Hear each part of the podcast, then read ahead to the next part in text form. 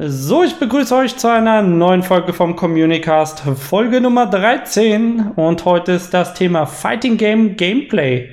1990er gegen 2020. Und heute habe ich wieder zwei Gäste bei mir, nicht ganz alleine heute. Einmal den Macho Man Mo, den habt ihr ja schon mal gesehen in vorherigen Streams, äh, zum Beispiel zu Fighting Game Hardware. Moritz, wie geht's? Äh, ja, prima. Schön, dass ich wieder dabei sein darf. Und äh, der zweite Gast ist der Bastian, auch bekannt als Cookie. Schönen guten Abend.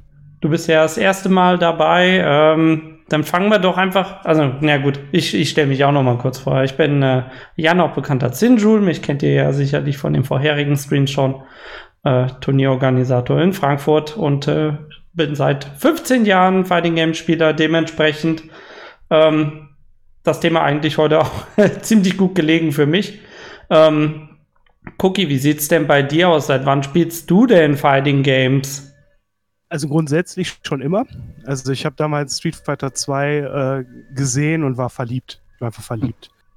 Und ich hatte das Riesenglück, dass bei uns in der Stadt ähm, das, das, ging ein bisschen zurück, weil außer Street Fighter 2 und Mortal Kombat gab es ja in Deutschland nicht so viel. Vielleicht hier und da mal hatte mal einer das, die Turtles. Aber ich bin dann halt, ich hatte das Glück, ich konnte SNK Games am Automaten spielen. Oh. Und zwar in den Jahren, als sie halt erschienen sind. Ich habe tatsächlich zwei, äh, 1996 King of Fighter 96 am Automaten gespielt. Und dementsprechend ist meine Liebe ein bisschen größer zu diesen Spielen.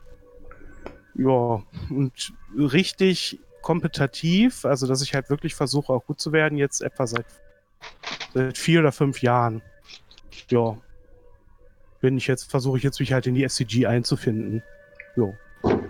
Ja, gut, aber bisher eigentlich auch schon prädestiniert für das Thema. äh, Movan, äh, du, du hast doch sicherlich auch Street Fighter 2 schon auf dem, auf dem Super Nintendo gespielt. Bei mir war es tatsächlich der, Me der Mega Drive. Ich war ein Mega Drive. Drive. Man war ja damals ähm, so ein bisschen divided hier in Deutschland. Es hatten ja die meisten einen SNES, e einen Super Nintendo und einige wenige hatten den Mega Drive. Ich glaube, das war vielleicht so, ich würde jetzt so schätzen, Anteil 70-30, so kam es mir damals vor. Und ich hatte halt den Mega Drive, weil ich äh, Streets of Rage 2 so geil fand und das bei jemandem gesehen hatte vorher. Ja, aber ähm, auch mal grundsätzlich zu mir. Ich spiele Fighting Games auch von klein auf und habe aber relativ spät oder was heißt spät, ist auch gar nicht mal so spät, aber erst 2009 mit Street Fighter 4 dann verstanden, was die Spiele mir wirklich bedeuten. Ähm, ja, ich habe früher als Kind mal mit meinem Vater in einer Spielhalle in, in Frankreich Urlaub Zeit verbracht. Und das hat sich, glaube ich, das habe ich dann im Nachhinein mal so Revue passieren lassen, woher das eigentlich gekommen ist, dass ich so sehr auf die Fighting Games stehe. Das ist, glaube ich, tatsächlich aus dieser Erinnerung mit meinem Vater damals gekommen, weil ich halt, ich war halt äh, sieben oder acht und wir waren auf einem Campingplatz in Frankreich und ich bin dann mit ihm zusammen in die Arcade gegangen und wir haben dann zusammen Street Fighter 2 tatsächlich gespielt an einem Originalautomaten.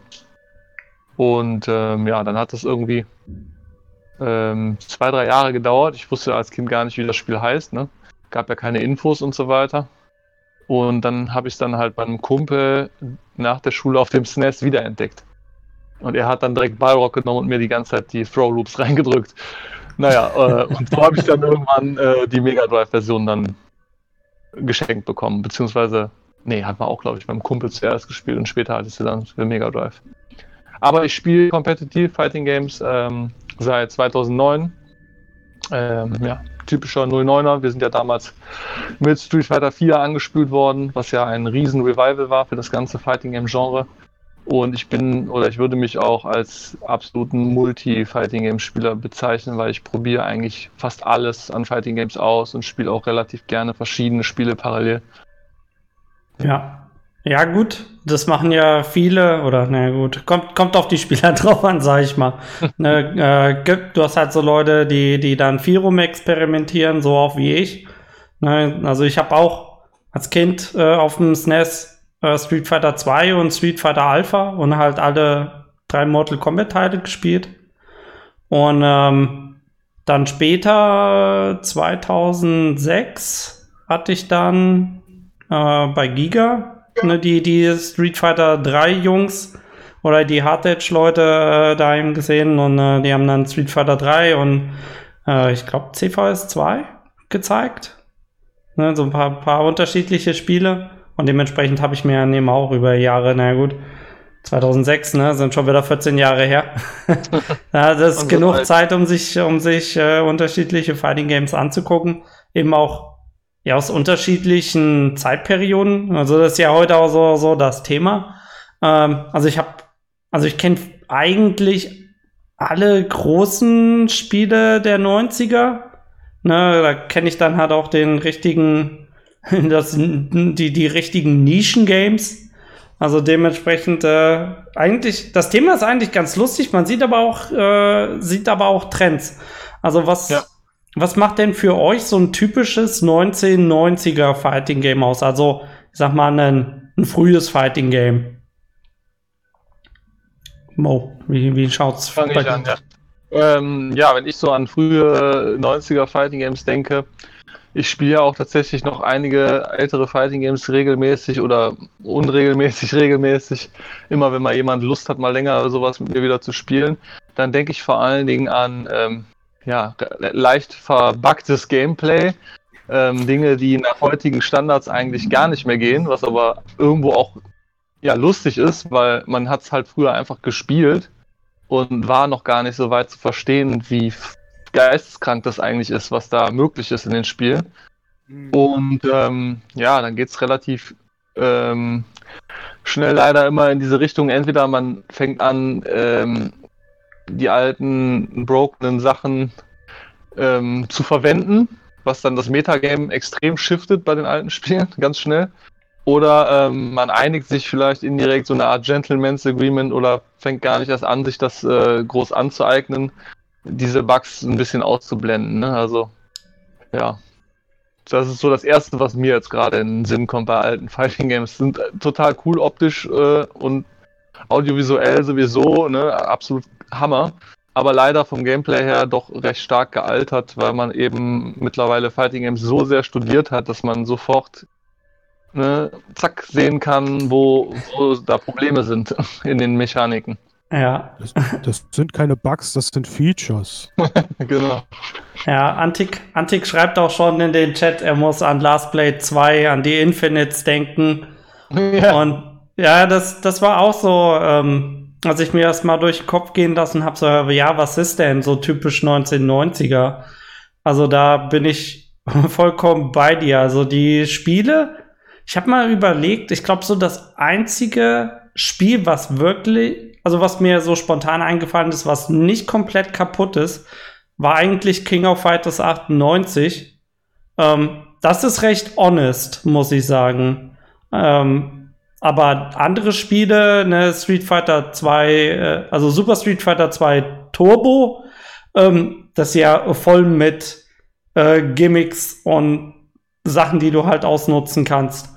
Ähm, gut, dann hast du halt auch noch so, so Spiele wie Street Fighter Alpha 3 zum Beispiel mit auch schweren Juggle Infinites, ähm, wo du halt einmal getroffen wirst, dann bist du tot.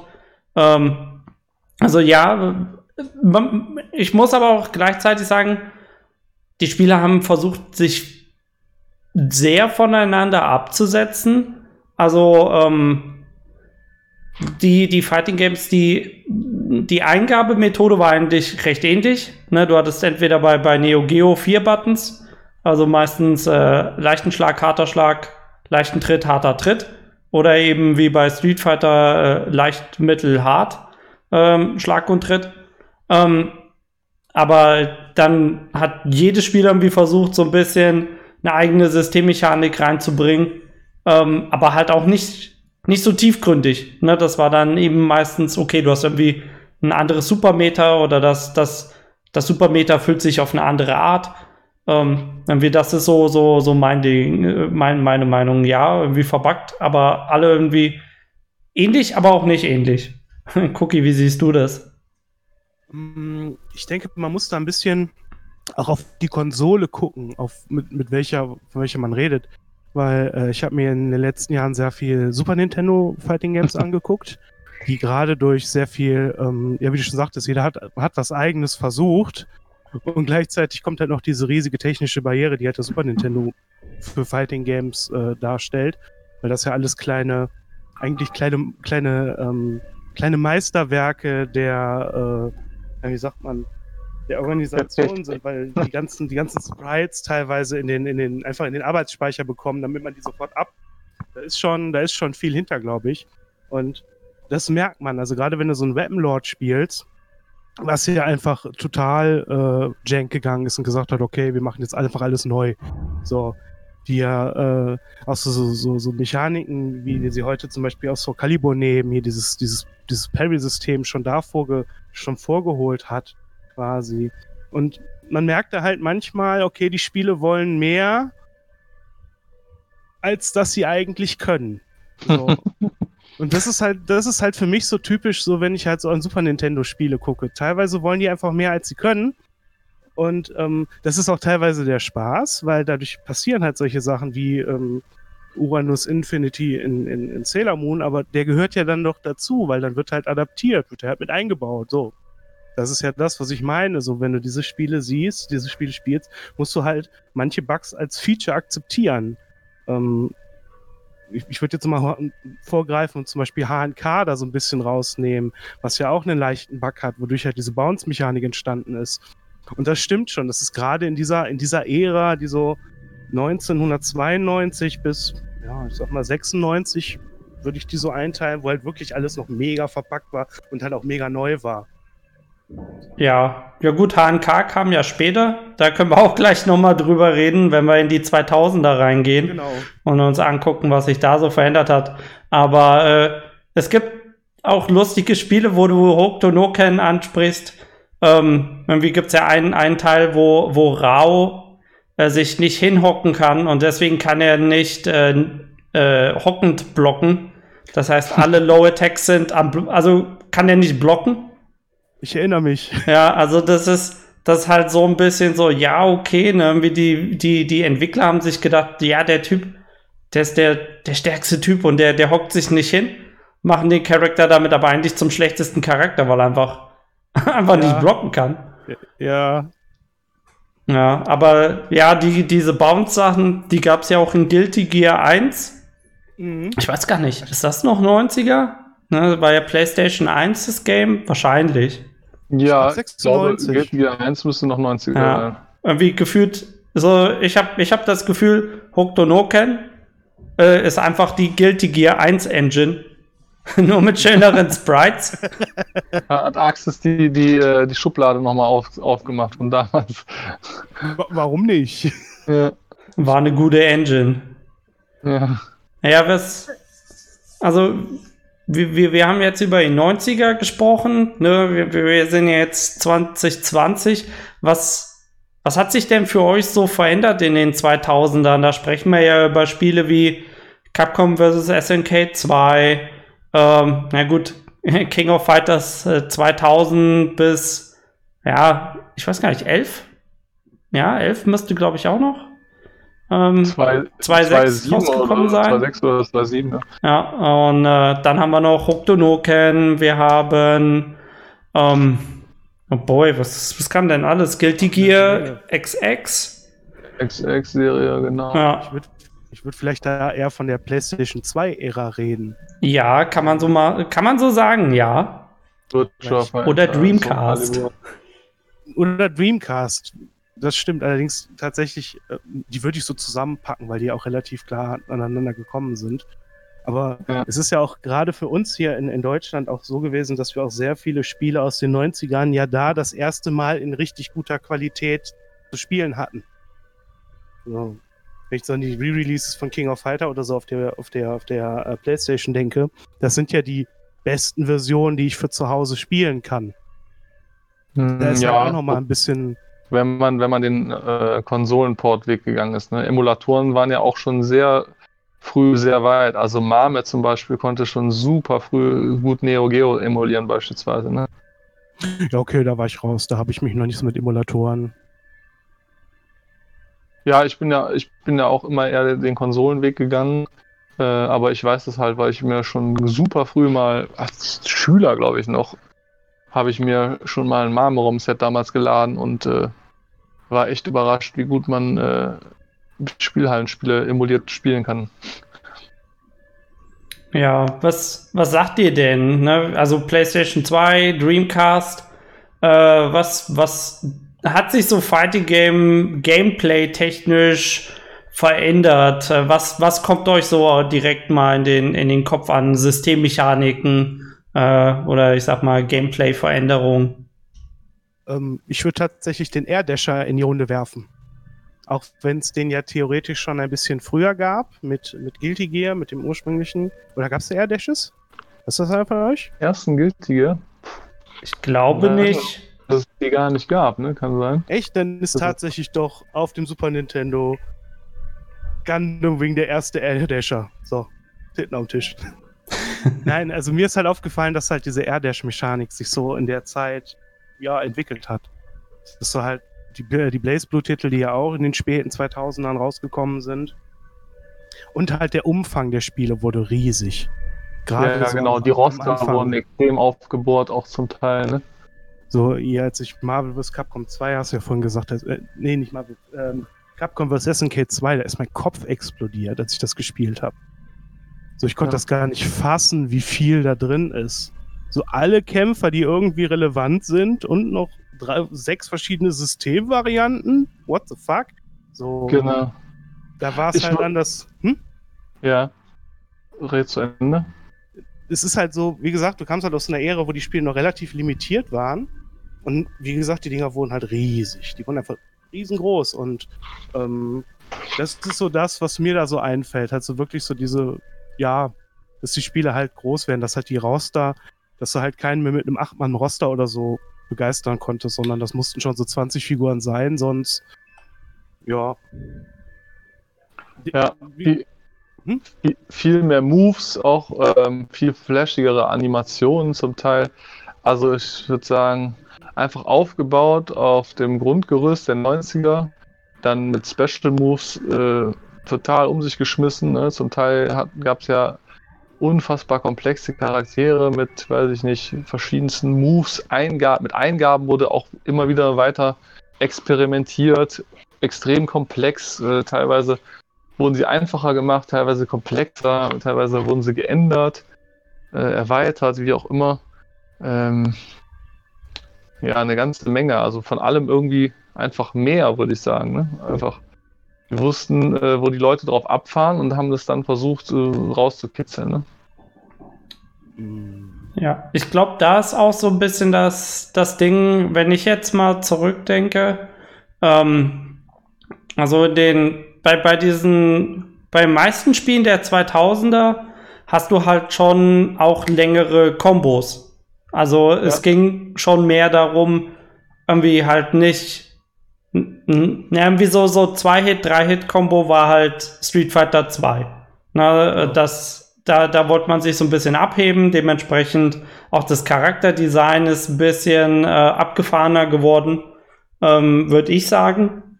Und ähm, ja, also ich, ich, ich glaube, es hat auch so ähm, das Ding gewesen, dass man, naja, wenn, wenn alles sich so basic spielt, dann holst du damit niemanden ab. Und äh, zum Beispiel Guilty Gear XX war ja in Japan ein riesiger Erfolg. Das hat ja richtig, richtig viele Spieler eben auch gerade dadurch, dass es ähm, ein anderes Charakterdesign ist. Also halt nicht irgendwie der, der Typ im äh, Karate-Outfit, der irgendwie Feuerbälle schmeißt, sondern eben so, so Anime-Rock-Style äh, Char äh, mit dann äh, so übermenschlichen Fähigkeiten oder auch äh, eher waffenbasiert. Ähm, und äh, was man auch nicht vergessen darf, wir, wir reden ja jetzt hier über 2D-Fighting Games, aber es gab ja auch Tekken. Ne? Tekken und Virtua Fighter. Und ja. die haben ja auch viel probiert. Also ähm, bis Tekken 3 konnte man ja nicht zur Seite gehen. Und ja. an äh, Tekken Tag haben sie eben diese Austauschmechanik eingeführt. Ähm, und zum Beispiel Virtua, Virtua Fighter hat auch versucht, oder Tekken 4 auch, ähm, mit unebenen Stages. Na, also sonst waren die, die Stages ja immer ebenerdig. Ne, und dann auf einmal hast du auf einem auf einem Dach gekämpft. Das heißt, der eine war niedriger als, als du und dann äh, konntest du ihn auf einmal mit deinen Schlägen nicht mehr treffen, weil er zu niedrig ist. Das ja. hat, glaube ich, Gasp eingeführt. Ich glaube, wenn man so, so, also hier dieses ähm, fürchterliche Fighting Game auf dem N64. Ich meine, da war auch der Selling Point auch schon so 19, was ist vom 98, dass du halt eine, eine begehbare, ähm, also ein richtiges Itali äh, also dass du halt richtiges Gelände hast halt mit irgendwelchen, mit irgendwelchen äh, Zäunen oder so, wo du dann drüber springen musst und so etwas. Ja. Ja, und ich glaube auch, dass die Spieler hatten auch schon so, ähm, ja, wie heißen die? Ähm, Interactables in Stages und so. Hatten die Dead or Alive-Spiele das nicht auch schon so mhm. recht früh? Dass jemand von einem Dach schlagen kannst oder irgendwas oder plötzlich die Stage nach unten aufbricht. Mortal Kombat hatte das, glaube ich, zum Beispiel auch schon. Also Stage diesen... Transitions, ne? Ja, Stage Transitions, genau. Ja. Aber ich glaube, das liegt halt auch einfach, wie, wie, wie Cookie gesagt hat. Du hast halt einfach mehr Möglichkeiten, ne? Du hattest mehr Speicherplatz, wie die Grafik, äh, sag mal, die Grafikmöglichkeiten waren auch größer. Vorher, gut, Mortal Kombat 3 hatte auch Stage Transitions. Du konntest ja Leute durch, durch die Decke Stimmt, kloppen. Ja. Ne, aber ja. ähm, halt nicht so ein, ne, du schlägst jemanden runter und auf einmal siehst du irgendwie eine Animation äh, ja. wie man sich da irgendwie kloppt oder so, sondern es war ja wirklich nur, schlägst ihn hoch und dann kommt er irgendwie aus dem, aus dem Bild runter, äh, von unten reingeflogen. Ja. Ähm, das war ja recht simpel. Weiß einer, ob Guilty Gear, der erste, ob der schon so die Roman-Cancel-Mechanik hat? Äh, solche Mechaniken fallen mir da auch ein, so diese, diese etwas eher, ähm, ja, so ein Max-Mode canceln und so etwas. Nee, nicht, nicht unbedingt. Also ähm, Roman Cancel, so gesehen, gab es ja schon in äh, King of Fighters 95, weil äh, Command Grabs keine Whiff-Animation hatten und du konntest alle okay. Normals in Command Grab dann halt Special Cancel, nur dann warst du halt einfach direkt wieder äh, ja, im, in der neutralen Animation. Dem, gut, es war keine Mechanik, es ist eher mehr ein Bug. es ist mehr ein Bug ja. gewesen, aber eher. Feature. Ich glaube auch grundsätzlich, wenn wir anfangen, über ähm, Mechaniken zu reden oder vor allen Dingen auch in das Thema Kombos äh, übergehen, dann ist vielleicht generell die Cancel-Mechanik oder der Cancel-Bug sehr wichtig oder erwähnenswert, vor allen Dingen, ähm, wie sich das im Laufe der Zeit entwickelt hat. Weil ich habe ähm, neulich nochmal zum zweiten Mal, weil ich es immer so interessant fand, diese ähm, Oral History of Street Fighter 2 durchgelesen. Ich weiß nicht, ob ihr die kennt, von Polygon oder so, so ein Artikel wo die die ganzen alten Street Fighter 2 äh, Entwickler ähm, so richtig mehrseitig äh, interviewt haben, ähm, ausgefragt haben, wie das denn damals war, das ein Pionier der, der 2D-Fighting-Games quasi zu entwickeln. Und da ist ja dieser Nishitani, Akira, ja, der, Nishitani, der jetzt auch ähm, bei Fexel äh, äh, das Wechselspieler gemacht hat, Fighting EX Layer. Und bei Akira arbeitet, glaube ich, ne? Ja, Arika, der, ähm, das ist ja benannt nach Arika, genau. genau der hat ja im Prinzip, wenn man sich das vorstellt, das ist super interessant, also den Artikel auf jeden Fall lesen, wenn man Fighting Game Fan ist, das ist mega interessant, weil der hat ja wirklich sich hingesetzt und sich überlegt, was braucht ein Fighting Game, was sind die fundamentalen Designentscheidungen, was es zu einem 2D Fighting Game macht. Und wenn man sich das anschaut, was er festgelegt hat, hat er eigentlich bis heute noch bei allen 2D Fighting Games, zumindest teilweise auch 3D Fighting Games noch Bestand. Er hat zum Beispiel festgelegt, man blockt äh, einen Jump in High, es gibt grundsätzlich ein Low, das heißt, es gibt eine Property, das etwas low ist, es gibt ein Overhead, es gibt einen Wurf, all diese Dinge, ne, die, die waren ja alle äh, dann plötzlich da. Die hat ja jemand dann entschieden letztendlich. Und ähm, das war auch mega interessant in dem Artikel zu lesen, wo sie über das Cancel-Thema dann gesprochen haben, weil da gibt es ja auch immer so Gerüchte, wie es letztendlich war. Und es ist tatsächlich in dem Artikel auch die Rede davon, dass es äh, quasi auch ein Bug war, die Cancel-Mechanik. Also ein 2 in 1 Move, damals noch zu machen, also einen Normal Move in einen Special Move zu canceln. Und aus diesem Bug heraus, wenn man sich überlegt, ist ja ganz viel, ganz viele Systemmechaniken äh, entstanden. Also ähm, ganz viele ähm, Special Cancels sind ja weiterhin möglich. Heutzutage wird dann teilweise sogar Balance-Entscheidungen getroffen, ob etwas Special cancelbar ist oder nicht, obwohl das eigentlich ja nur ein Bug letztendlich war. Ne? Oder ja. auch beispielsweise, wenn man jetzt an Chains denkt, die ja letztendlich zwei Normals sind, die man ineinander cancelt. Ähm, da gibt es ja auch unheimlich viele Bugs aus der Street Fighter 2 Zeit, dass irgendwie äh, zwei Special, äh, zwei Normal Moves zusammen chainen, aber dann nicht in einen Special Move canceln können.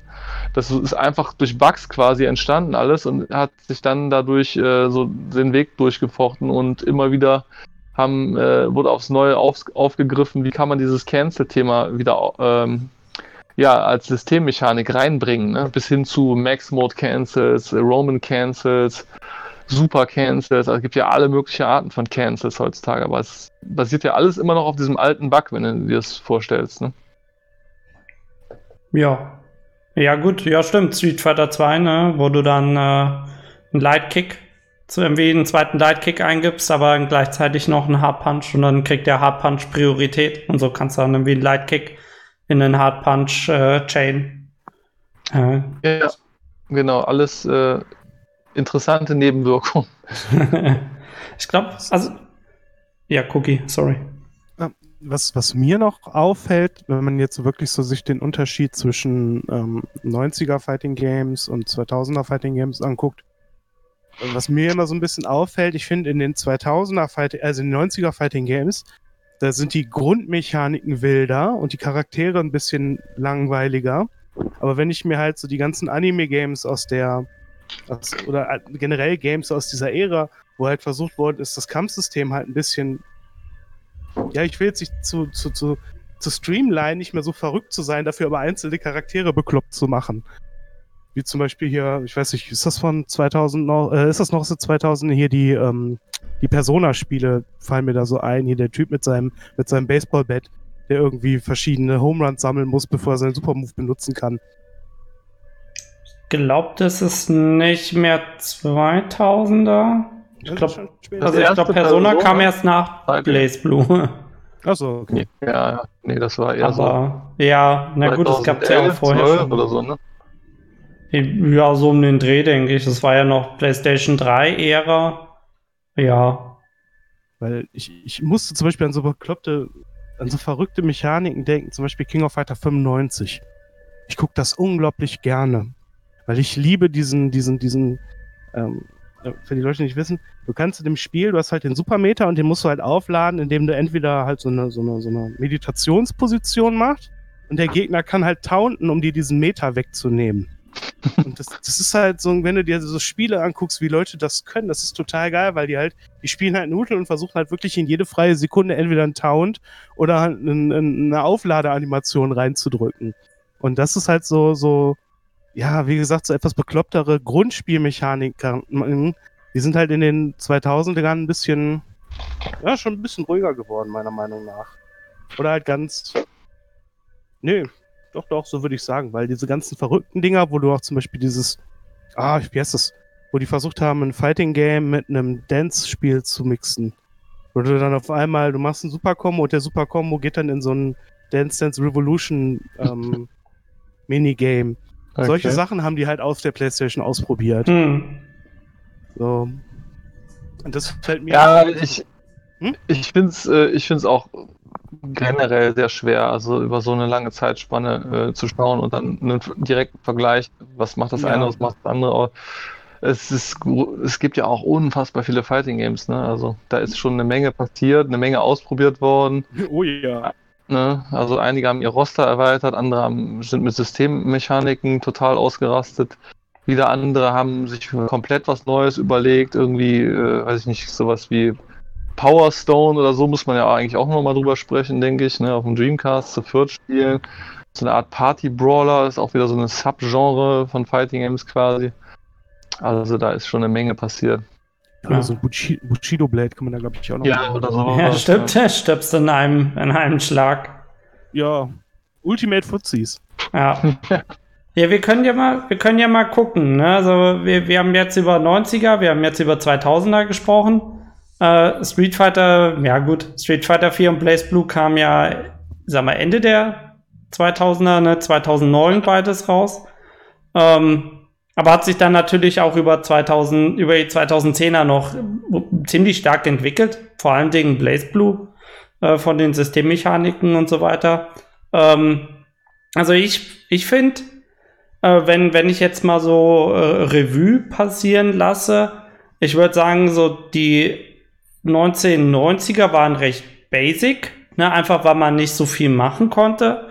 Ähm, und dann in den 2000ern hatte man eben das Problem, du hattest schon so viele Basic Games. Ne? Du musstest irgendwie was Neues machen, ähm, damit, mhm.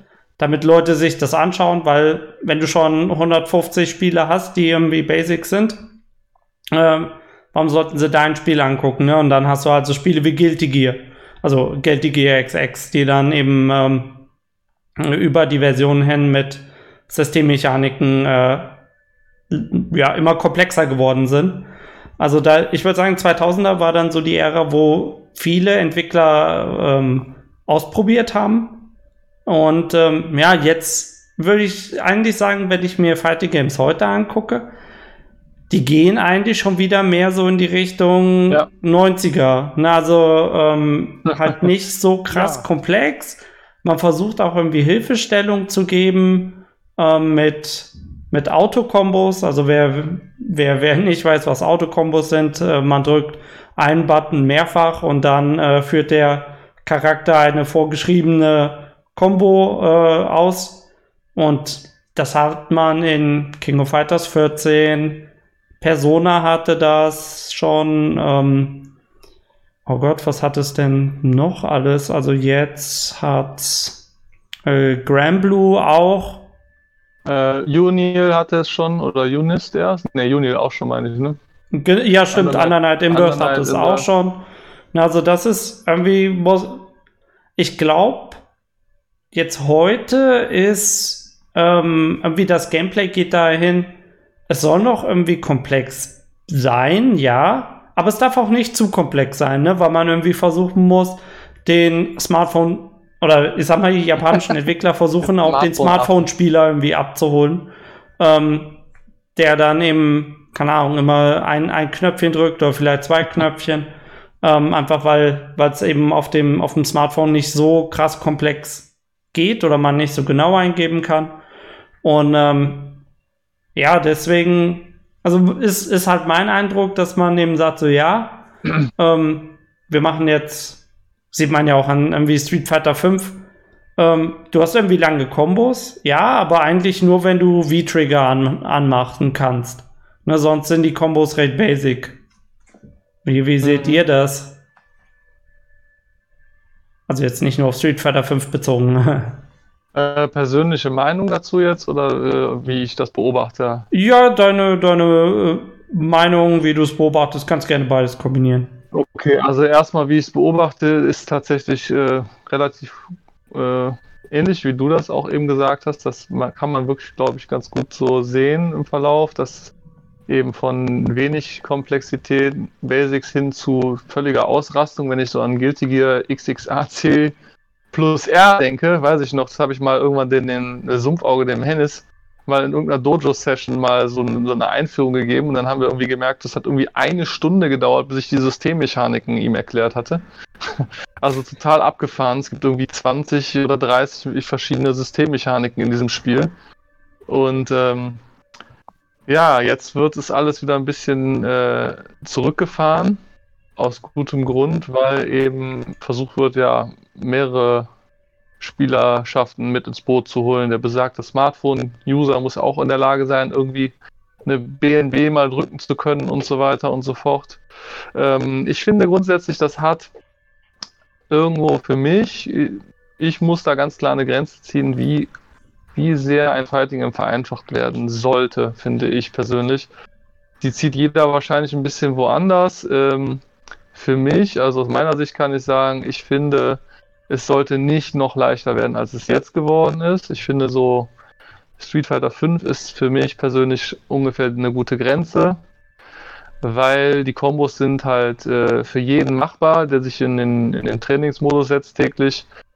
Für viele vielleicht wirklich noch schwer, die keine Erfahrung mit Fighting Games haben, aber ich finde, Fighting Games haben halt auch was mit ähm, Execution tatsächlich zu tun. Ähm, ja, da gibt es ja auch wieder zwei Lager. Die einen sagen, ja, nee, ich, äh, wieso überhaupt Execution? Ich will ja sofort anfangen, das Spiel richtig zu spielen. Und ich gehöre eben tatsächlich zur anderen äh, Fraktion. Ich bin halt schon der Meinung, ja, Balancing auch durch Execution. Ich finde es cool, wenn jemand einen Charakter spielen kann, der nicht sehr leicht zu executen ist und dadurch halt äh, durch viel Arbeit mit den Kombos und mit Combo-Routen und so weiter, Setups und so weiter, sich dann schafft, äh, aus der Masse hervorzustechen. Das ist etwas, das möchte ich nicht vermissen, dadurch, dass alle Charakter streamlined werden und dadurch, dass Auto-Kombo-Routen irgendwie fast schon optimal sind.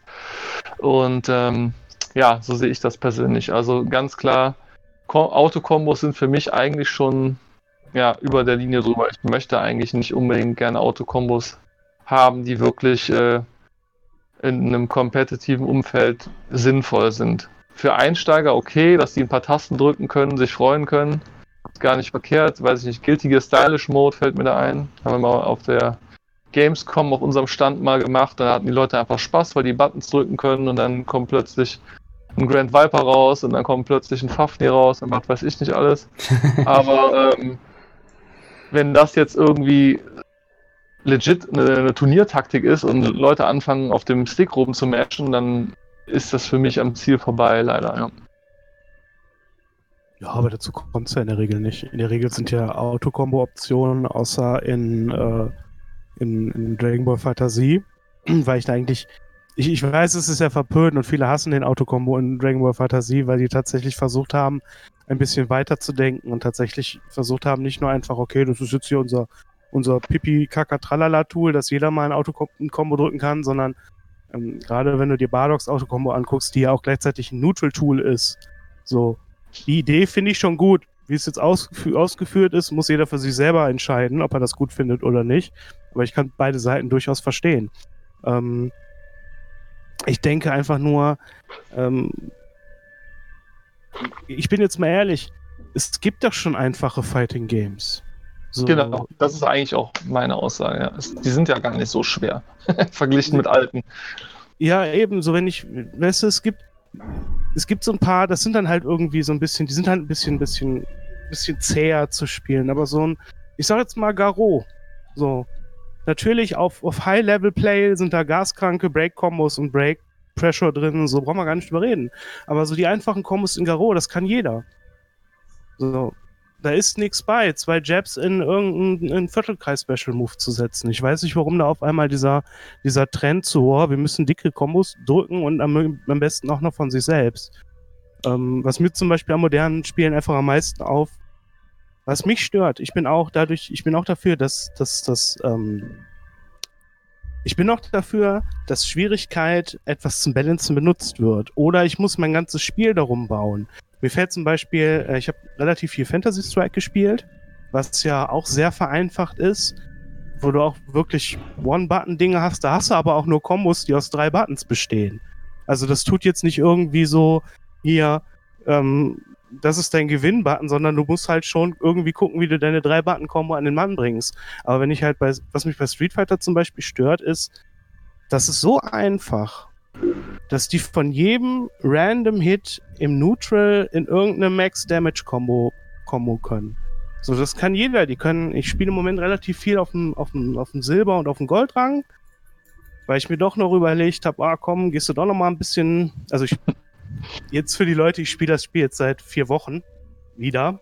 Seit, ich habe das zu Launch gespielt und ich habe es jetzt wieder für mich entdeckt, weil es halt im Treff gespielt wird und habe halt so ein bisschen online gespielt, um halt ein bisschen einfach ein bisschen, bisschen, bisschen Spiele reinzukriegen, weil ich weiß, online so richtig Mix-up trainieren und so kannst du mit denen nicht. Baiten auch nicht, das ist auch immer 50-50.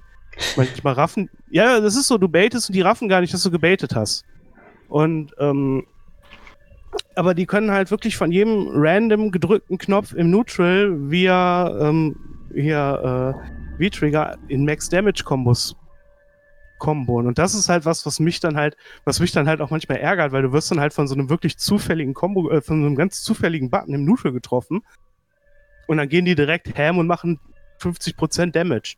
Und das ist halt eher das, was ich halt denke. Also, wenn du, wenn du Kombos einfach machst, dann dürfen die nicht viel, so viel Damage machen. So, da musst du ein gewisses Level Cap drin haben, weil du dann einfach hingehst und ja, wie gesagt, aus, aus random Situationen, wo du eigentlich, wo auch auch gute Spieler nicht in den Max Damage Punish gehen sollten oder in den Max Damage Confirm gehen sollten. Aber das geht auf einmal. Und das ist halt das, was mich halt stört. Und weil das, das, das ist auch dieser Punkt, der halt dann auch noch, wenn die das können, dann können das der Daigo noch viel besser. Versteht ihr meinen Punkt? Ja, so, ja, das, das gab's auch, ich, da, da gab's ja auch schon genug äh, Diskussionen ja. zum, zum Game Design, ob sowas wie Autokombos, wenn die wenn die verwendbar sind, ne, wenn die gut sind. Also der, der, der Anfänger drückt seine, seine Autokombo ja, ne, aber der erfahrene Spieler drückt die ja noch bewusster, ne, also eigentlich viel, viel besser. Ne? Also jetzt ist es dieselbe Combo, aber ähm, situationell besser. Und ähm, da, ich glaube, das ist aber halt auch so ein Ding, was sich jetzt erst die ähm, seit ja eigentlich Street Fighter 4 entwickelt hat, ne? dadurch, dass du eben dieses Ultrameter hattest, was sich aber nur aufgefüllt hat, wenn du Schaden genommen hast. Ähm, und das war dann eben diese, diese Comeback-Mechanik. Ne, du bist irgendwie hinten, ne, bist halb tot, aber wenn du deinen Ultra triffst, auf einmal habt ihr wieder gleiches Leben. Ne, der andere hat halt nur dann auch seinen Ultrameter auf einmal voll. Und ähm, das muss ich sagen, das gab's halt früher wenig. Ne, du hattest so Sachen wie, wenn du wenig Leben hast, dann hast du vielleicht weniger Schaden genommen, ja. Aber halt nicht so ein, ey, du hast, du bist jetzt irgendwie halb tot und jetzt kannst du, ähm, jetzt kriegst du einen neuen Super und er zieht aber genau 50% ab, so in dem Dreh, dass es, dass es danach auch wieder even ist. Ja, und da, da ist halt da wirklich die Sache, ähm, ja, Fighting Games ähm, werden einfacher gemacht heute, würde ich sagen, ja. Ähm, aber wenn du Leuten die Option gibst, was einfach zu verwenden, wie zum Beispiel jetzt auch in, in Grand Blue hast du ja auch One-Button-Specials. Ähm, also du kannst entweder eine Motion eingeben, dann ist der Cooldown nicht so lang und du machst mehr Schaden, oder du hast halt äh, Ein-Button-Specials, ähm, wo du dann halt einen längeren Cooldown hast, den Special nicht mehr verwenden kannst und äh, das macht weniger Schaden. Aber ähm, es gibt halt Situationen, wo du halt sagst, ne, irgendwie, okay, der Gegner springt rein, ich kann aber gar nicht äh, mit meinem Charge-Character lang genug unten chargen, ähm, um jetzt irgendwie den, den Anti-Air zu verwenden. Ähm, aber ich habe ja meinen One-Button-Special, ne, und dem Anfänger wird das wahrscheinlich gar nicht auffallen, aber dem, dem erfahrenen Spieler dann halt schon, der sagt so, hä, ja, ist die Situation ja doch gar nicht so schlecht, weil mit dem One-Button-Special kann ich ja trotzdem immer noch die Option abdecken. Naja, oder Far Range Poke Hit Confirm into Super mit einer Quarter Circle Motion ist halt äh, jemand, der auf Reaktion with punishen kann. So viel leichter gegeben, ne, weil er halt sich nicht äh, um den Buffer jedes Mal noch kümmern muss, sondern einfach zack, Button drücken, einen Quarter Circle und schon hast du eine Super converted. Ne? Ja. Ja. Hey, so, so hat mich das in den A gecarried. Bitte nicht runterreden. Ich, ich äh, man liest ja auch gerne mal, also wenn wir zu, zu 3D kurz mal rübergehen, bei, als Tekken 7 rauskam, da haben sie ja dann äh, Rage Art und Rage Drive eingeführt. Und äh, da waren Leute ja auch nicht so begeistert, ne, weil das irgendwie was ganz Neues, ganz Neues war, ähm, dass du ähm, irgendwie einen Angriff machen kannst, der, der dann Autoguard hat oder unverwundbar ist. Ähm, und, äh, und der macht dann irgendwie 30% Schaden oder je nachdem, wie viel Leben du hast, hat auch mehr. Ähm, und dann hast du eben auch den Rage Drive, was eigentlich einfach eine, eine bessere Version von einem anderen Move ist. Und äh, meistens dann eben auch ein Combo-Starter ist. Und da gibt's ja, da gab's ja so viel Beschwerden zu, dass Leute gesagt haben, oh, das ist nicht mehr das Tekken, was ich irgendwie kenne. Ne, jetzt irgendwie Leute, Leute sind fast tot und dann treffen die einmal mit Paul äh, die, die, den Rage Drive, ne, den Rage Drive Death Fist.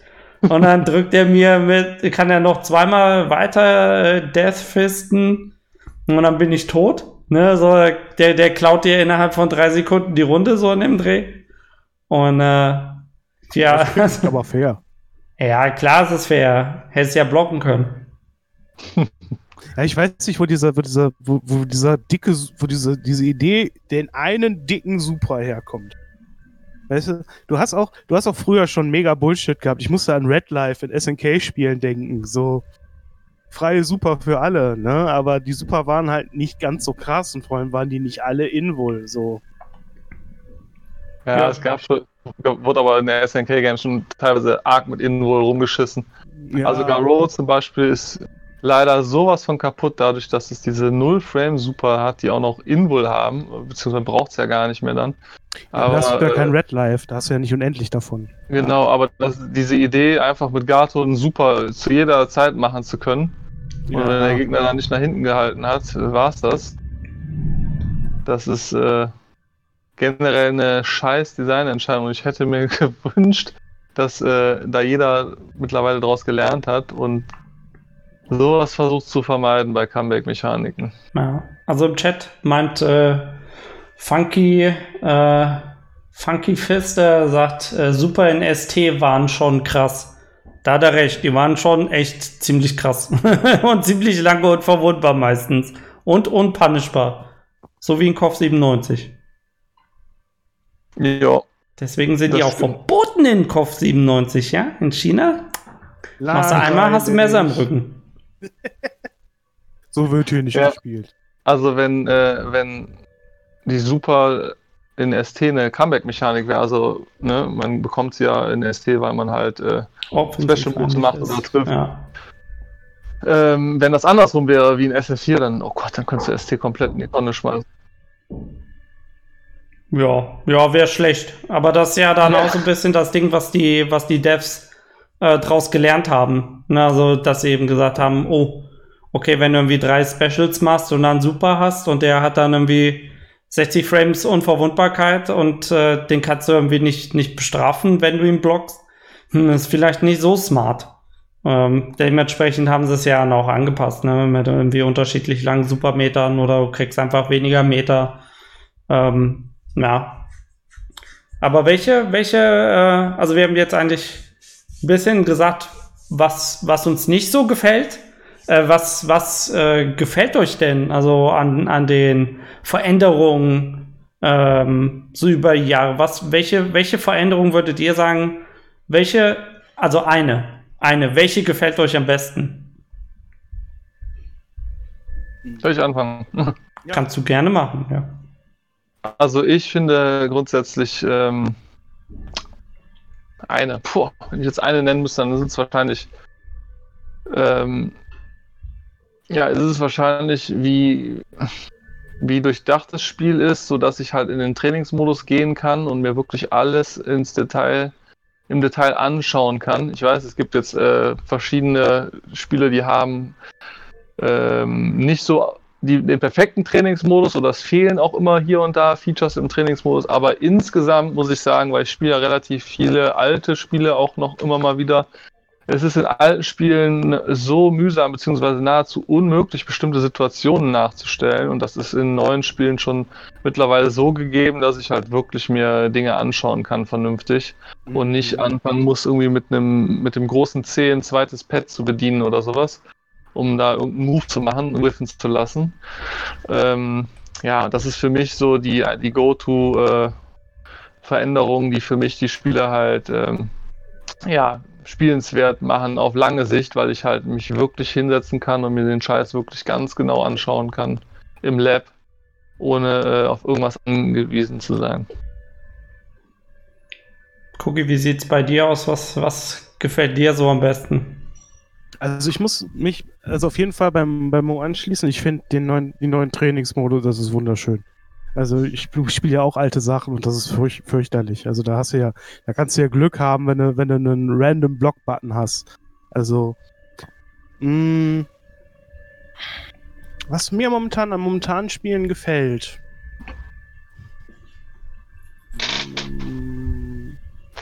Ich finde interessant, dass tatsächlich wieder so ein kleiner, wenn man jetzt mal, mal die großen Spiele, die versuchen einfacher zu werden, um, ähm, um eine größere Zielgruppe anzusprechen. Aber wenn ich jetzt zum Beispiel mir, ähm, nehmen wir mal Power Rangers Battle for the Grid. So. das Spiel ist auch vereinfacht. Das hat keine Motions, es hat ein relativ einfaches Kontrollscheme. Das heißt aber nicht, dass es in dem Scheißspiel keine One-Framer gibt oder so etwas. Da gibt es nämlich viele von. Und ähm, es ist halt deswegen so gestaltet, nicht um neue Spieler anzu, anzuwerben, sondern einfach um halt ein Marvel-Gefühl in einem Online, in einer Online-Umgebung zu, äh, zu ermöglichen. Und das finde ich eigentlich schon, auch wenn ich selber auch lieber offline spiele, aber ich finde, das ist schon eine, eine interessante, ähm, eine, eine interessante Entwicklung und das wird auch noch spannend, weil das ja wirklich die Frage ist, so wie ähm, gerade in der Frage zu, zu Systemmechaniken, wie gestalte ich meine Systemmechaniken so, dass sie sowohl in einem Offline- als auch in einem Online-Environment funktionieren. Ähm, zum Beispiel hier diese ganzen Instant-Block-Geschichten von Guilty Gear. Natürlich muss ich mir überlegen, funktioniert das überhaupt online mit ein bisschen Frame-Delay? So, weil wenn ich weiß, es funktioniert nicht, dann kann ich ja mein Design nicht darauf auflegen. Ähm, ein gutes Beispiel ist zum Beispiel bei Exort. Das hat mir äh, der, der, der Jonas hat mir das erklärt, wie das da eigentlich mit diesem, mit diesem Instant-Block eher gemeint ist. Zum Beispiel Fafnir.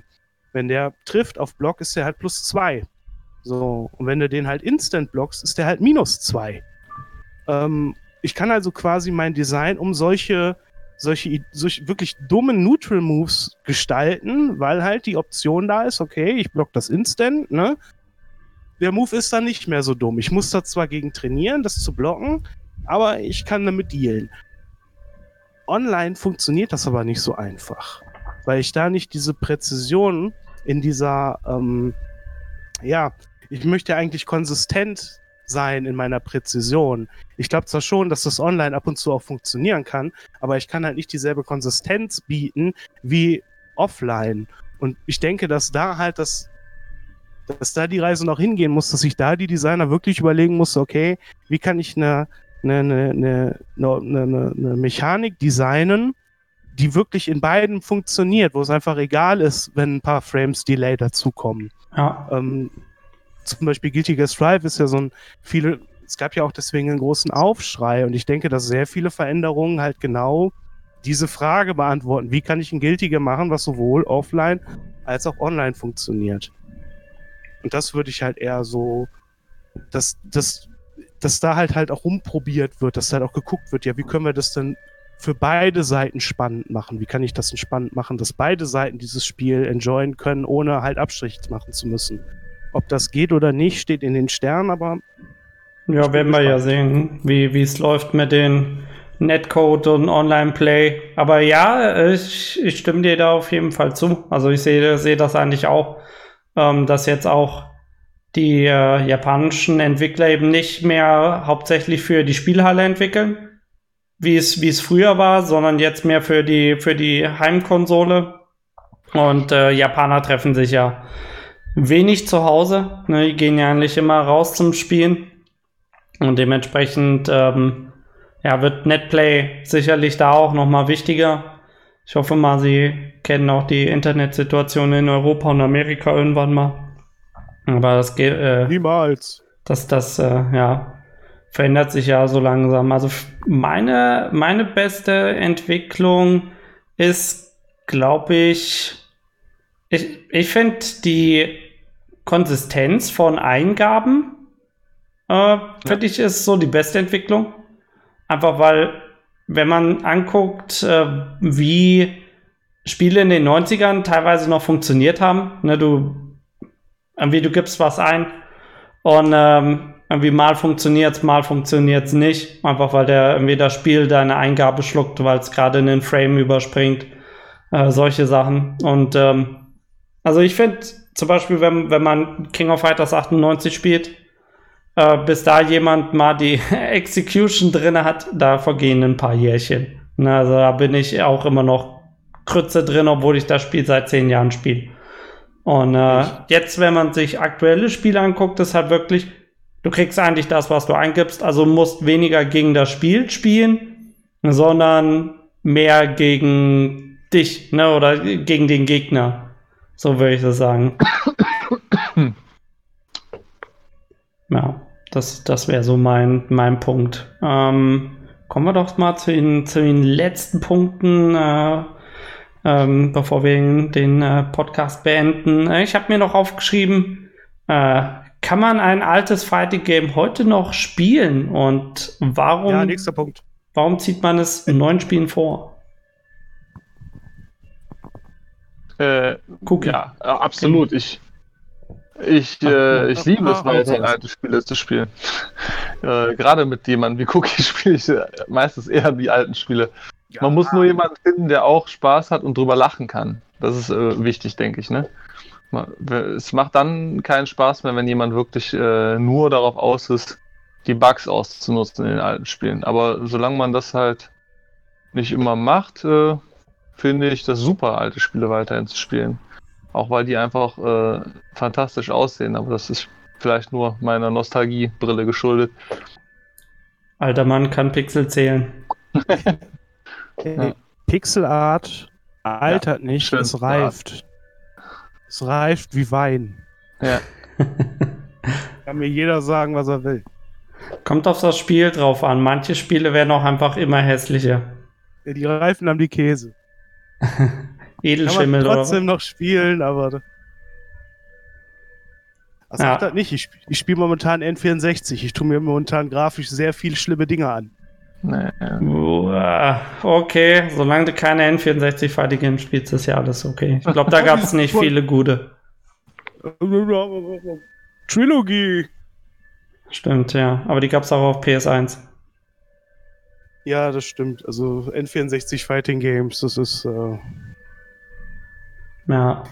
Ja, das war der N64 Fighting Games Podcast. ihr, habt alles, ihr habt alles gehört, was ihr zu dem Thema hören müsst. Obwohl es geht. Also Fighting Destiny ist, ist okay. Ist okay, kann man machen. So, der Chat, Chat äh, rastet ein bisschen aus noch. Was? Äh, Street Fighter Cross Tekken, Marvel vs. Capcom Infinite. Ja, äh, Funky hatte angesprochen, dass ähm, Spiele jetzt eben dadurch, dass sie nicht mehr vorher in, in Spielhallen getestet werden, ähm, irgendwie Grütze rauskommen oder dass die erste Version ziemlich am Arsch ist. Wobei man sagen muss, manche Spiele wurden in der Spielhalle getestet und waren trotzdem ziemlich am Arsch. Also wenn ich da ein Blaze Blue Chrome, äh, CT Wofür steht denn das CT nochmal? Calamity Trigger. Ja. Anschaue, das Spiel ist ja, das ist richtig, das ist richtig abfallgebalanced. Also kann, kann, kann keiner sagen, hier, das Spiel ist irgendwie fair, das Spiel ist einfach richtig am Arsch. Und das wurde sicherlich in der Spielhalle getestet. Ähm, aber ähm, ich will, mein, mein nächster Punkt wäre E-Sport. Also, ich sag mal, kompetitives Spielen heutzutage nur neue Spiele oder denkt ihr, alte Spiele gehen auch? Außer Super Smash Bros. Melee, das zählt nicht. ja, das ist ja auch. Ja. Das hat zu viele Spiele. Das ist, das ist nicht okay. Ich weiß nicht warum, aber. Darf ich, darf ich nochmal zu dem siebten Punkt zurück? Ich würde da gerne noch was zu sagen. Ja, gerne. Aber dann gehen wir zum, zum, zu dem Thema. Ja, ich, ich, ich mal schnell. Also ähm, natürlich macht es äh, der, der, der Spaß, alte Fighting Games zu spielen, ist halt der, gerade wenn man so ein bisschen unbefleckt daran geht und sich dann halt mal so eine, so eine, so eine äh, Bibliothek von, von irgendeiner obskuren Konsole, ich habe mir zum Beispiel in Vorbereitung für diesen Podcast vorhin nochmal äh, Gameboy Fighting Games angeguckt. Das könnt ihr euch sparen. Da gibt's genau eins. Samsung. Nee, äh, hier, äh, Power Quest. Aber, ähm, es ist halt so, mh, hm, ja, die sind halt ein bisschen kreativer als heute, weil die halt nicht so auf E-Sport und wir müssen fair sein oder die sind auch teilweise einfach, zum Beispiel habe ich jetzt letztens Ninja Master gespielt und das Spiel ist auch, ist Wahnsinn, das ist eine Hölle in Tüten. So, da hat jeder ein Command Grab, jeder hat Reckers, jeder hat ein Projektil, ist egal, hier, ach, du bist der Geil dieses Spiels, hier hast du einen Command Wurf. So, und ähm, es ist einfach, diese Spiele versuchen halt auch noch was ganz anderes zu, zu haben äh, und, und, und zu, äh, zu geben. Und da ist halt jetzt auch diese Brücke zu dieser E-Sport, zu dieser E-Sport-Frage. Ich finde, ein bisschen leiden die Spiele heutzutage daran, dass viel zu sehr darauf gedacht wird, die müssen ja E-Sport tauglich sein.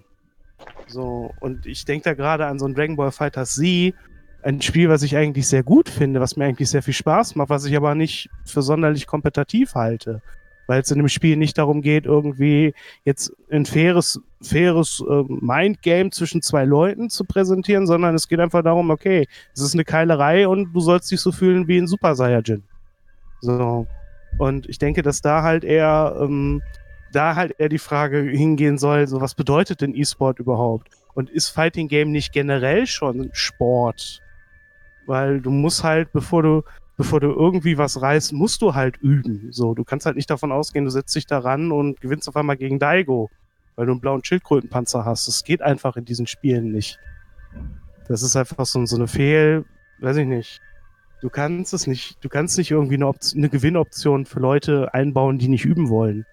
Das ist einfach der Punkt. So, du musst die Leute dazu bringen, zu üben. Und dann wirst du auch irgendwann E-Sport haben, wenn die Leute üben. Aber nicht, indem du irgendwie hingehst und sagst, okay, ich mache mein Spiel jetzt so easy peasy, dass jeder, der sagt, oh, ich, such, ich will jetzt irgendein Spiel, ich will jetzt irgendwie berühmt werden, diese Fighting Games ist doch gerade, das fange ich jetzt an, weil ich damit berühmt werden will. Hm. Das funktioniert halt nicht.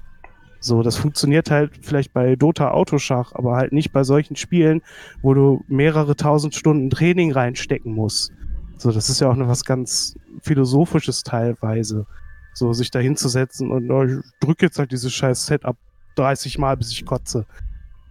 Ja. Das muss man halt mitbringen. Und das ist halt das, wo halt diese E-Sport-Frage sich sowieso schon so ein bisschen selbst beantwortet.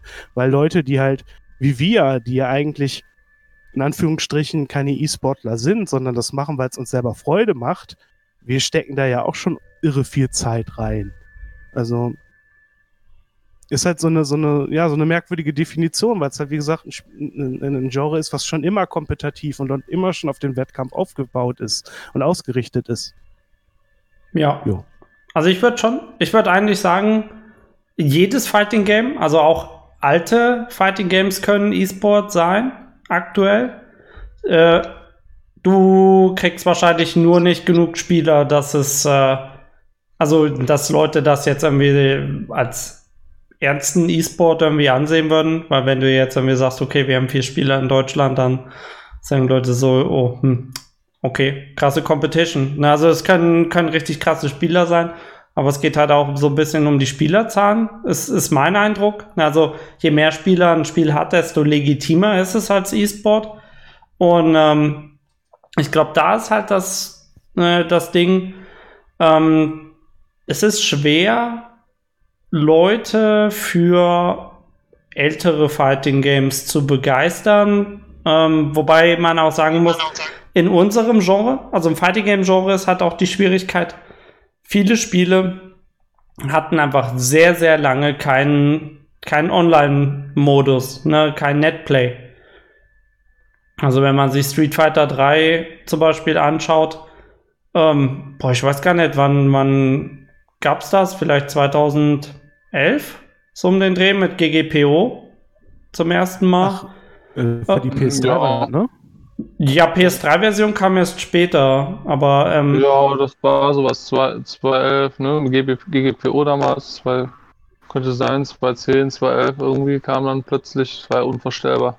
Ja, aber da. Konnte man das, das, online mit dem Emulator spielen. Das ist halt das Ding, das sieht halt keine Sau. Ne? Also, der, wer, wer, wer sagt schon, also wer tippt jetzt einen wie Street Fighter 3, Netplay, äh, Client oder sowas, sondern äh, wie, die Leute müssen halt irgendwie drüber stolpern und da sind halt so viele Schritte äh, drinne. Ähm, außer du hast halt eine Community wirklich, äh, die, die rausgeht, sich irgendwie auf den Marktplatz stellt und sagt so, ey, hier, ne, das Game, also das geilste Game, was es gibt.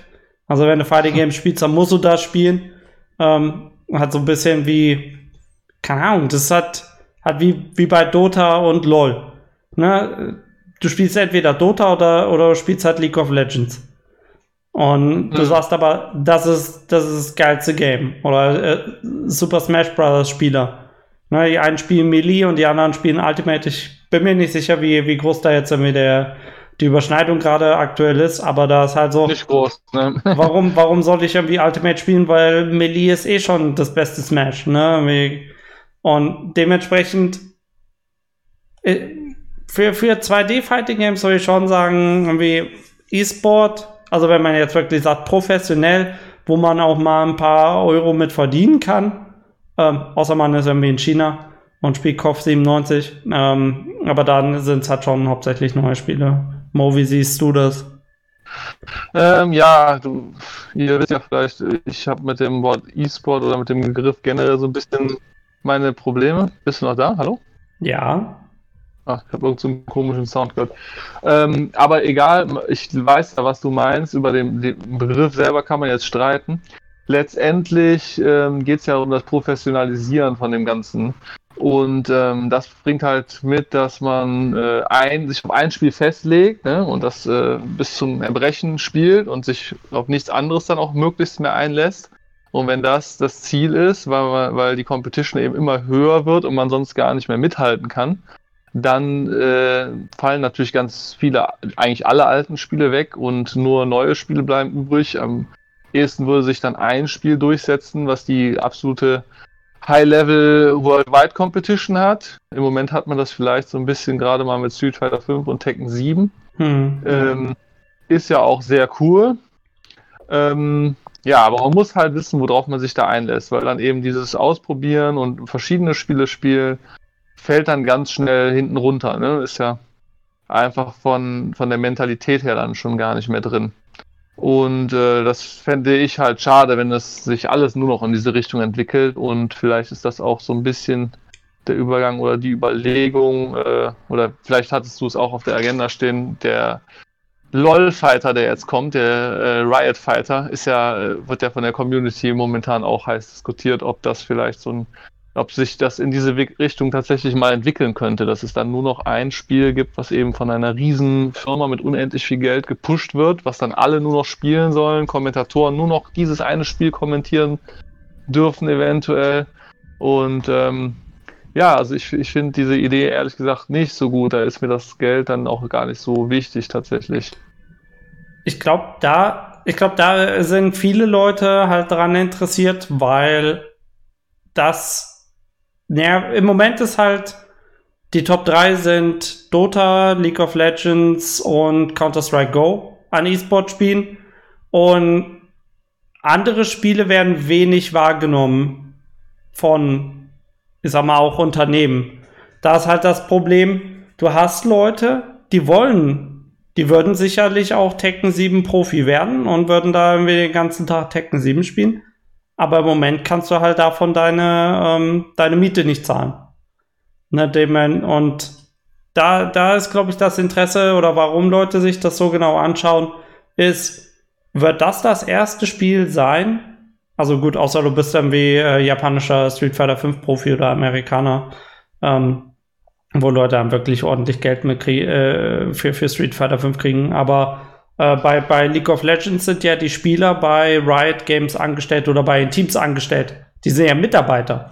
Ne, also ja. sind ja keine äh, Jungs, die jetzt einfach irgendwie vom PC sitzen und dann, äh, ich sag mal, irgendwie 100.000 hm, Euro gewinnen, sondern die sind bei der Firma angestellt und äh, spielen dann eben als, als Mitarbeiter. Und da, das ist halt irgendwie so das, das Interessante. Ich, ähm, da, man, man, ich ich, ich kann es verstehen. Es hat immer so ein Schneeballsystem. Je mehr Leute das spielen, oder wenn es viele Leute spielen, dann sehen es noch mehr Leute, weil die sagen, hey, hier, guck mal, spielen irgendwie 100.000 Leute oder der Stream hat irgendwie 100.000 Zuschauer, dann ist er irgendwie ganz vorne auf Twitch und dann äh, schalten Leute rein, weil die das Spiel nicht kennen und sich das mal anschauen wollen und dann finden die es ganz geil und dann fangen die auch mit dem Spiel an. Und im Moment sind wir halt noch so am Anfang von diesem Schneeball. Also ich würde schon sagen, Fighting Games werden ähm, in den nächsten Jahren schon E-Sport werden. Also für mich ist aber E-Sport generell kompetitiv spielen. Also für mich sind Fighting Games eh immer E-Sport gewesen, besonders das Fighting Games waren eigentlich in den 90ern durch die Arcades und die Turniere, die da stattgefunden haben, so gesehen der erste E-Sport. Mhm. Ähm, genau, das, das, ist auch das, das ist auch das, was, wo ich mal das Problem mit sehe, weil eigentlich brauchen die gar nicht irgendwas werden. Dieser Begriff ist erst nachträglich entstanden und eigentlich sind die, haben die quasi äh, das Recht, diesen Begriff überhaupt erst zu formen. Weil das war nun mal das erste kompetitive Versus-Genre. Und äh, das ist halt irgendwie so ein bisschen von hinten durch die Brust, finde ja, ich immer. Ne? Spieler gegen Spieler, ne? Also du hattest ja auch äh, was weiß ich, Donkey Kong Highscore Competitions und sowas. Genau. Das gab's ja auch. Aber jetzt so Spieler, Spieler gegen Spieler, ja, wahrscheinlich schon wirklich so das, das erste große Genre. Ja, man muss ja auch die, die, die Zeit, wie gesagt, es, mir geht es halt immer um die Zeit. Fighting Games sind halt, mh, hm, wie gesagt, es ist halt kein, kein, kein, ähm, ach. Ja, das ist nicht so ein Trend wie Fall Guys oder so, ne? Das genau. ist einfach was, das hat eine Legacy und die, finde ich, sollte auch immer da bleiben und respektiert werden irgendwo, ne? Und das, das finde ich halt die Gefahr dabei, dass man das verliert irgendwann. Aber ich äh, muss, hier, ja. muss, jetzt gerade aufpassen, dass ich nicht zu schnulzig werde, aber irgendwie ist ja Fighting Games auch für jeden seine eigene Reise. So, und wenn man das jetzt so versucht zu, zu, zu, ver, zu vereinheitlichen, wie es mit zum Beispiel, wie man es zum Beispiel bei League of Legends sieht, wo es ja wirklich nur noch darum geht, dieses Produkt zu verkaufen und zu vermarkten und die Sportler verkaufen und zu vermarkten und drumherum alles zu verkaufen und zu vermarkten. Weiß ich nicht, ob, ob gerade so Oldschool Fighting Game Spieler wie wir ob wir das so akzeptieren können, weil, wie gesagt, für mich ist das auch immer was Meditatives, wenn ich da sitze und meine BNBs drücke. So. Ja, ja. ich glaube, ich glaub für viele, für viele Spieler ist einfach nur das Ding, ähm, du willst halt viele Spieler haben, ne? Und ich lese halt schon über längere Zeitintervalle halt Fighting Games. Du kannst nicht Ranked spielen, weil nach einer Woche keiner mehr den Ranked-Button benutzt. Das heißt, du musst halt wirklich aktiv Leute suchen und das ist scheiße. Und Leute wollen lieber äh, such mir einen Spieler-Button haben wie bei wie Dota oder LoL oder Counter-Strike oder dann wirst du in ein Team geschmissen und kannst halt einfach zocken. Ne, du, du, oder wie bei StarCraft 2. Ne, gibt's genug Spieler, die Ranked spielen und du klickst halt den Button und du kriegst einen Spieler, der ist ungefähr auf deinem Level und dadurch wirst du halt besser. Und das, das wollen halt Leute einfach nur haben. Und ich sehe es eigentlich so, es, es geht, jede Firma. Ist auch wurscht. Capcom macht auch Spiele nur, um die zu verkaufen. Und siehst ja an Street Fighter 2 in den 90ern, wie sie es gemacht haben. Mit irgendwie ein paar Änderungen und hier hast du vier neue Charakter. Äh, gib mal jetzt wieder hier 1000 Euro für das Arcade-Board und in sechs Monaten kommt die nächste Version. Und äh, dementsprechend, ähm, ich sehe ich seh das halt nicht so negativ. Ich fände ich fänd's halt eigentlich, um ehrlich zu sein, wäre es eigentlich besser, wenn halt viele Unternehmen Interesse hätten, Fighting Games zu vermarkten oder irgendwie da einzusteigen, weil wenn die das machen, ne, dann ist es so wie mit, mit dem Fußballverein mit FIFA, ne, dann auf einmal ist es irgendwie auf Pro7 und äh, ähm, irgendwelche Nachrichtenseiten schreiben über irgendwelche Transfers und so, das ist dann irgendwie publik und ähm, Leute kriegen das mehr mit und dann spielen eben auch mehr Leute. Also warum sollte man, also äh, wir schweifen zwar von der, von der Frage ein bisschen ab, aber ja. ähm, für, mich, für mich ist halt so, je mehr Spieler du hast, desto besser ist es doch. Ne? Also das, das Spiel muss ja nicht scheiße sein, nur weil es äh, auf Competition ausgelegt ist oder weil jetzt eine Firma da irgendwie mit Geld machen will, weil jede Firma will das machen. Machst, äh, Ubisoft, äh, Capcom, SNK, das sind keine Wohlfahrten. Ne, die machen nicht das Spiel, weil, weil du so ein netter Kerl bist, sondern weil du das Spiel kaufen sollst, damit sie äh, Essen kriegen. Nee, nee, das, das ist mir schon. Ich, ja. ich komme ja selber aus der Werbung und ähm, deswegen habe ich da auch den Anspruch. Natürlich weiß ich, dass die nur mein Geld wollen, aber bitte lasst es mich nicht merken, dass ihr nur mein Geld wollt. Liebe Firmen, wenn ihr einen Werbetrick braucht, wenn ihr eure Werbung so schafft, dass ich, wie gesagt, mir geht es halt darum, ich habe halt das Gefühl bei dieser ganzen E-Sport-Ding, es geht nur noch darum, oh, wir müssen politisch korrekt sein und dann siehst du ja auch diese ganzen Sachen, die dabei bei Blizzard noch passieren, dass da auf einmal sich pro China gestellt wird und solche Sachen. Ja. Aber da sehen ja auch die Firmen jetzt so langsam, dass es nicht funktioniert. Also muss man halt auch sagen.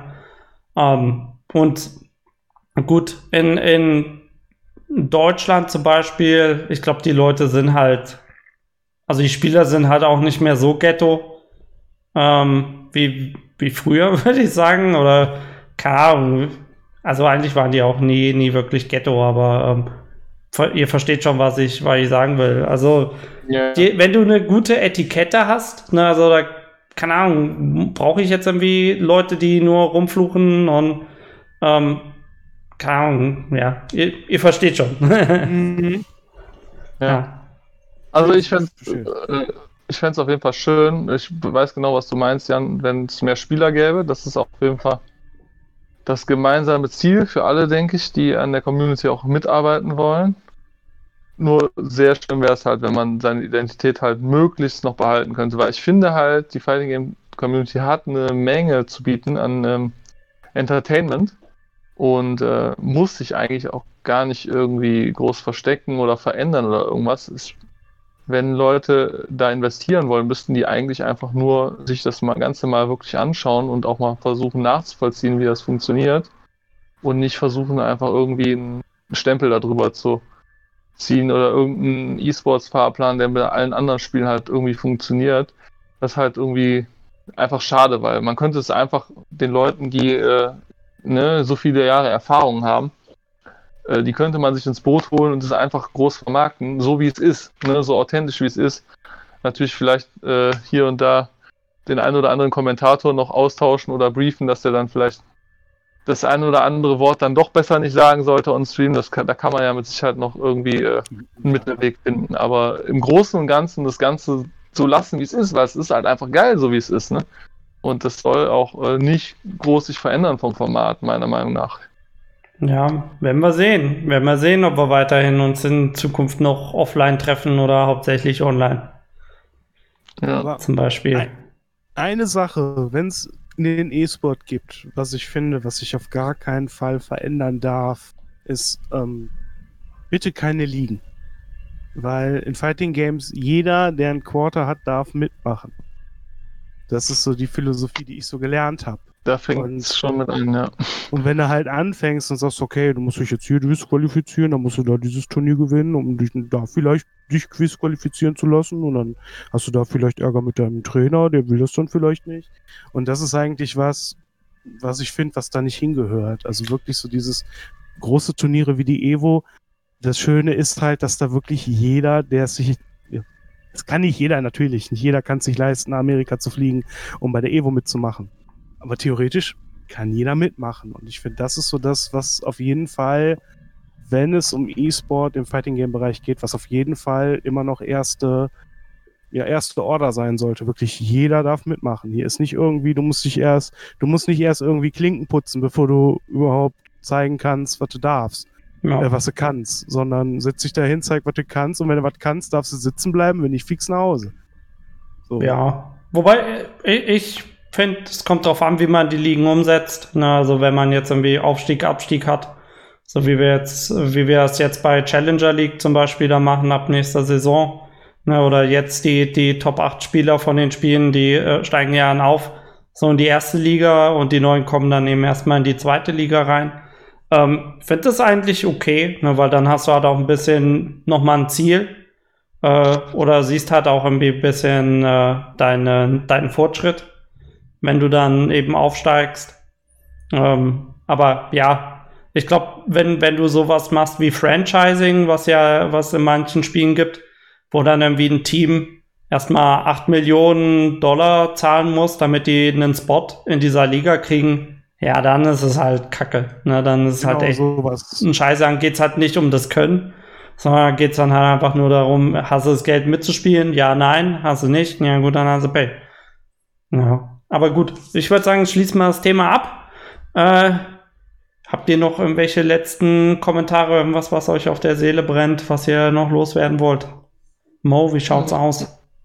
Siehst du nach? Ja, also aus? vielleicht passend zum Thema ähm, sehe ich auch immer wieder, wenn ihr Lust habt, äh, Fighting Games auszuprobieren, dann macht es einfach. Also keine Scheu, dass ihr da irgendwie wieder von Null anfangen müsst oder Zeit verliert für das eine Spiel, wo ihr ja vielleicht schon gut seid. Und Nee, würde ich so äh, einfach trotzdem machen. Einfach äh, mutig sein und mal Sachen ausprobieren, sich mal in neue Situationen reinbegeben. Kann nicht schaden, auch wenn es äh, dann am Ende vielleicht nicht das Main Game wird, ähm, dass man einfach mal so einen breiteren Horizont auch bekommt. Das finde ich immer persönlich schade, wenn Leute irgendwie äh, mir dann sagen, ja, ich würde da so gerne mal King of Fighters spielen, aber ich bin ja äh, in Street Fighter 5 online immer noch nur Silber und deshalb muss ich jetzt unbedingt vorher noch drei Jahre lang mich verprügeln lassen, um Platin zu werden, bevor ich mal Spaß haben darf. Finde ich äh, auf Dauer eine ungesunde äh, Einstellung zum Spiel. Aber gut, das ist nur wieder meine persönliche Meinung. Alles klar, Cookie, wie sieht es bei dir aus? Ähm, ja, ich finde auch, also definitiv lasst euch nicht von, auch nicht von komischen, komischen, wie heißt das, äh, um nochmal ins Thema hier ähm, Mechaniken abwirbeln, guckt euch wirklich alles an. Es, es lohnt sich. Ihr, ihr, findet, ihr findet wunderschöne Sachen. Ich sag's euch, es gibt wunderschöne Spiele da draußen. Da sind so dummes Zeug drin. Ja, vielleicht ja, findet man ja dadurch dann auch sein, sein wirkliches Main Game. Ne? Du kommst genau. ja wie bei einem Spiel rein, aber am Ende bleibst du doch beim anderen hängen, weil du sagst, hey, das Spiel ist viel geiler. Ist schon, schon oft so passiert. Clay Fighter. uh, aber nur Tournament Edition, ja. Oh ja, die ist gut. obwohl, obwohl hier eine 43,5 hat, sowohl äh, Just, äh, Just Defend als auch äh, Third Strike Counter. Okay. Haben die einfach geklaut, egal. Tun wir mal rein. Macht keinen Sinn, aber warum nicht? Tja, nur mal das ein bisschen was ausprobiert. Gut, dann war das unser Podcast heute zum Thema Fighting Game Gameplay 1990er versus 2020. Vielen Dank, dass ihr dabei seid, dabei gewesen seid, Mo und Cookie. Ja, Hat ich mich gefreut. Diskussion war gut. Ähm, ja, danke, hat Spaß gemacht. Sonst zum Abschluss kann ich nur sagen, folgt uns auf äh, Twitter, Twitch und YouTube. Auf YouTube kommt ja dann auch das Video vom Podcast hoch. Also wer nochmal sich den Podcast anhören will oder später eingeschaltet hat, ähm, ja, könnt ihr morgen dann, könnt ihr euch morgen dann anschauen. Dann ist es online. Und äh, sonst, äh, wir sind natürlich immer auf der Suche nach Themen. Wenn ihr, wenn euch irgendein Thema auf der Seele brennt, äh, einfach gerne in äh, entweder in den Chat schreiben oder am besten auf unseren Discord-Server, den Communicast-Channel. Ja, und äh, dann war's das für heute. Vielen Dank, dass ihr eingeschaltet habt. Und dann wünsche ich euch noch einen schönen Sonntagabend. Jo. Tschüss. Tschüss und drückt eure BNBs.